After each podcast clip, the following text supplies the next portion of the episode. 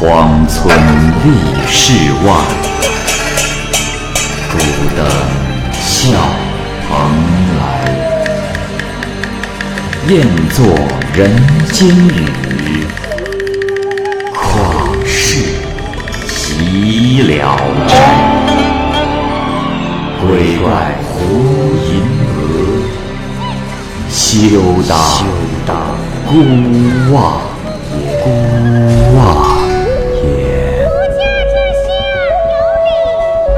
白话《聊斋故事》，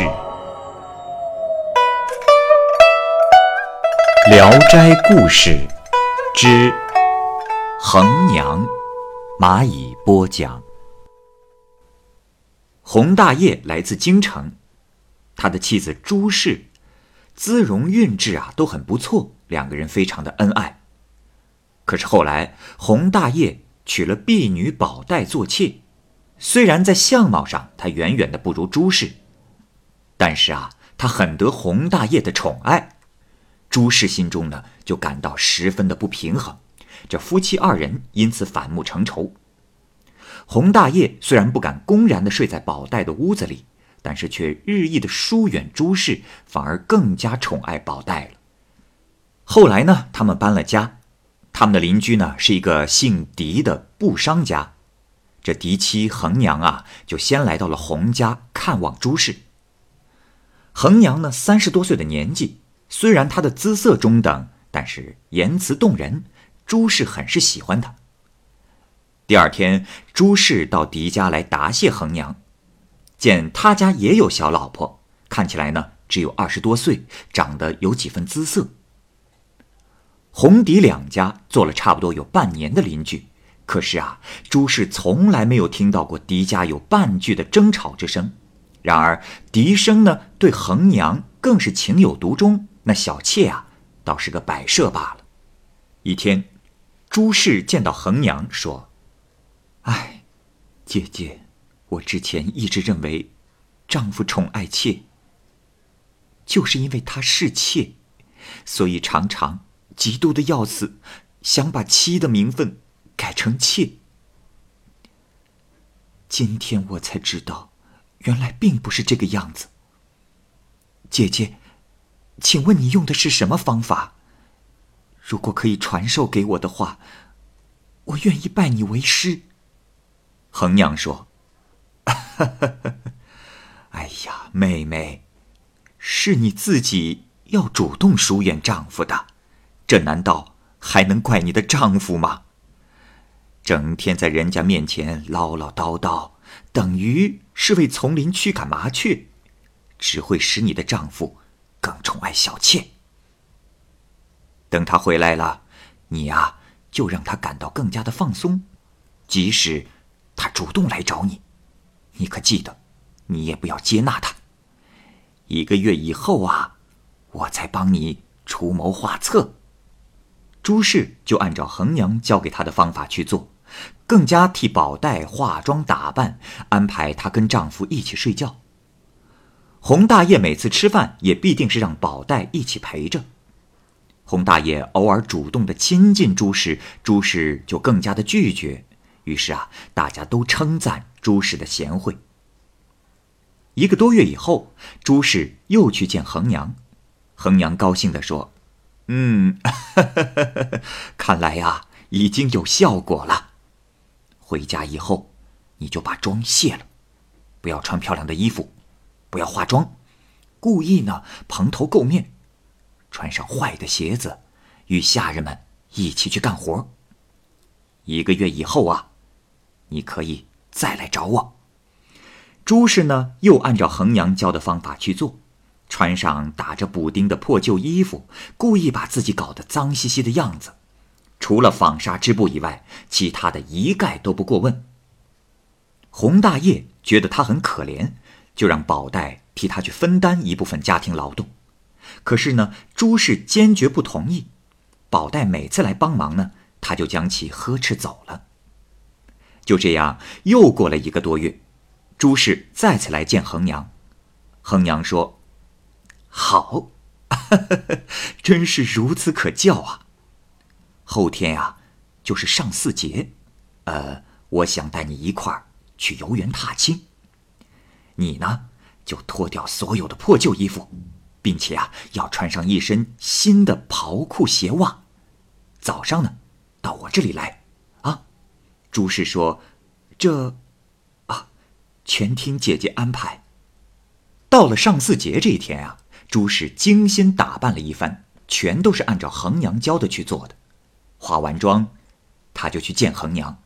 衡娘一见，高兴地说：“哎呀呀呀呀，哈哈哈！嗯，漂亮，这回可以了。”又替他呀梳了个凤髻，显得是更加的光彩照人。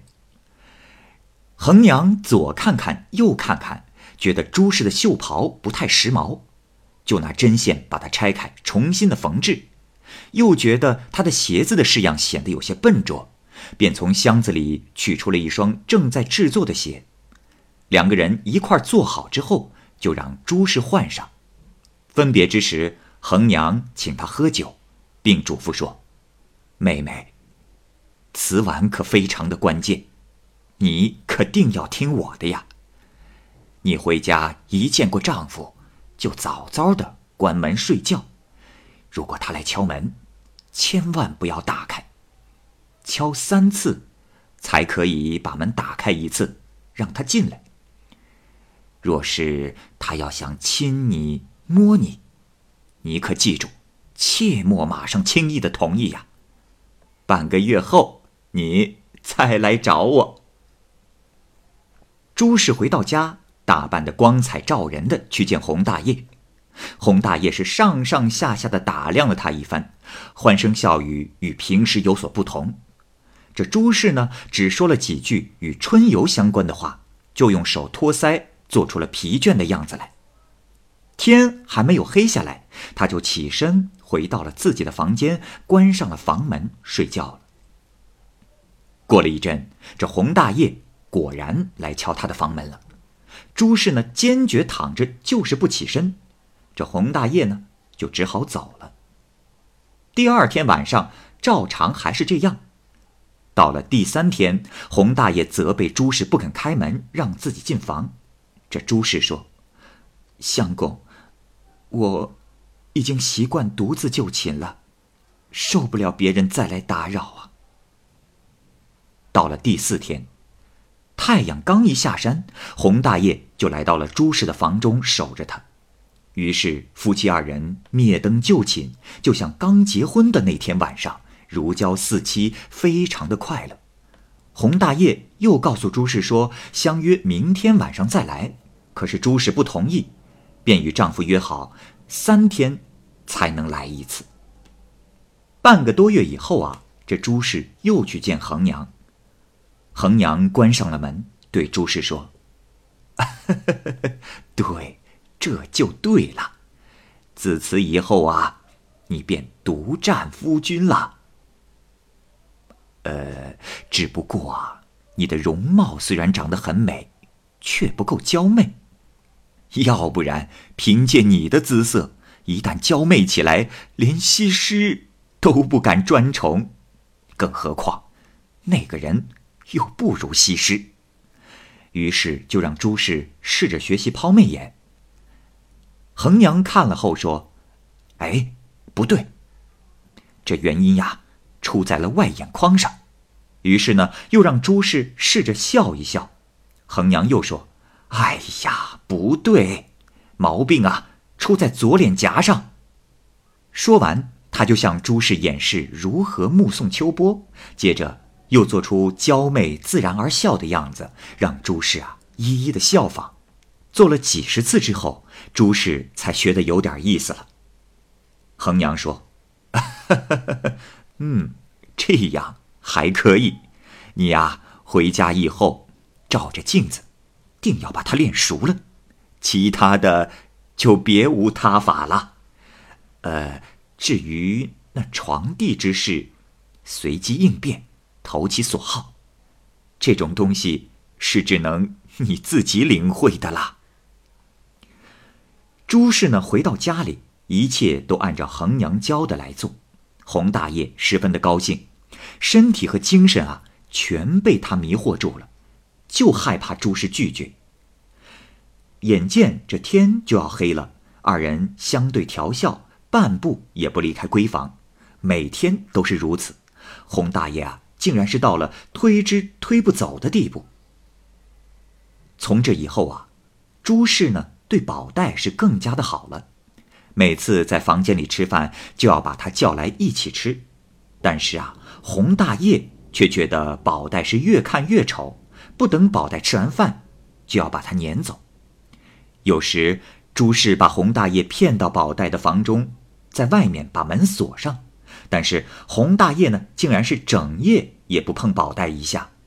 于是呢，宝黛怨恨洪大业，动不动呢就对他说一些怨恨诽谤的话。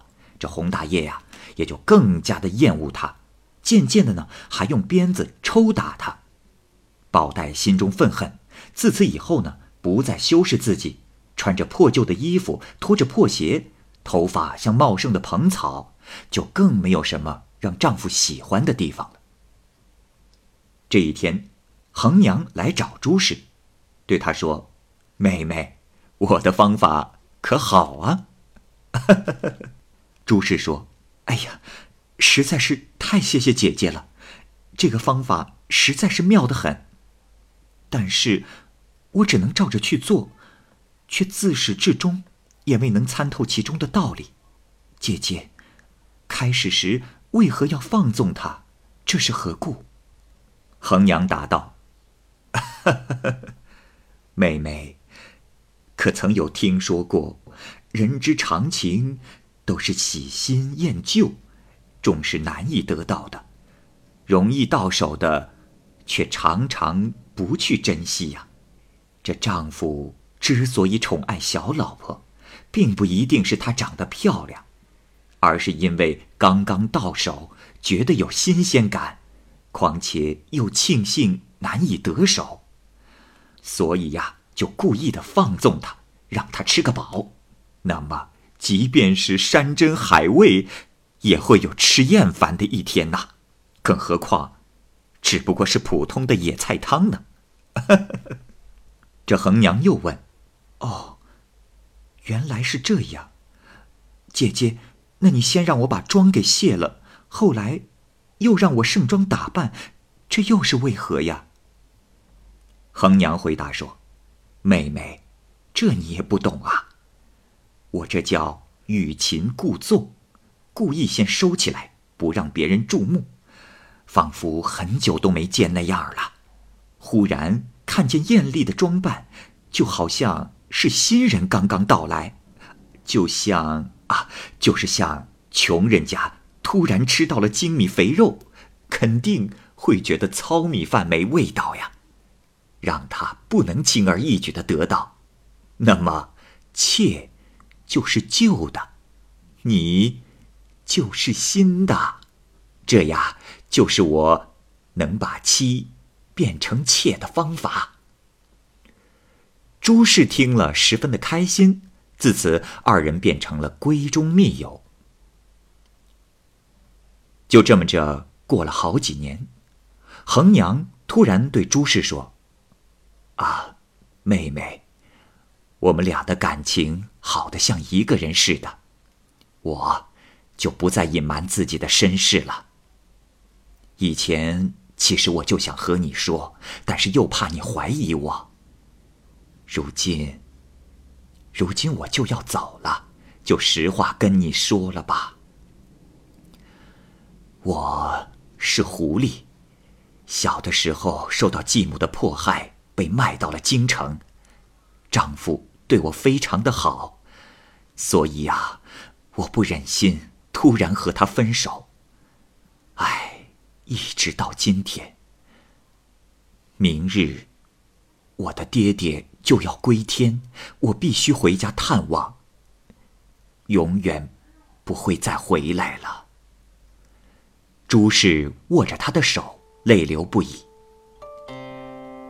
第二天早上，他去狄家拜访，只见狄家上下老小都惶恐不安。原来，恒娘已经消失了。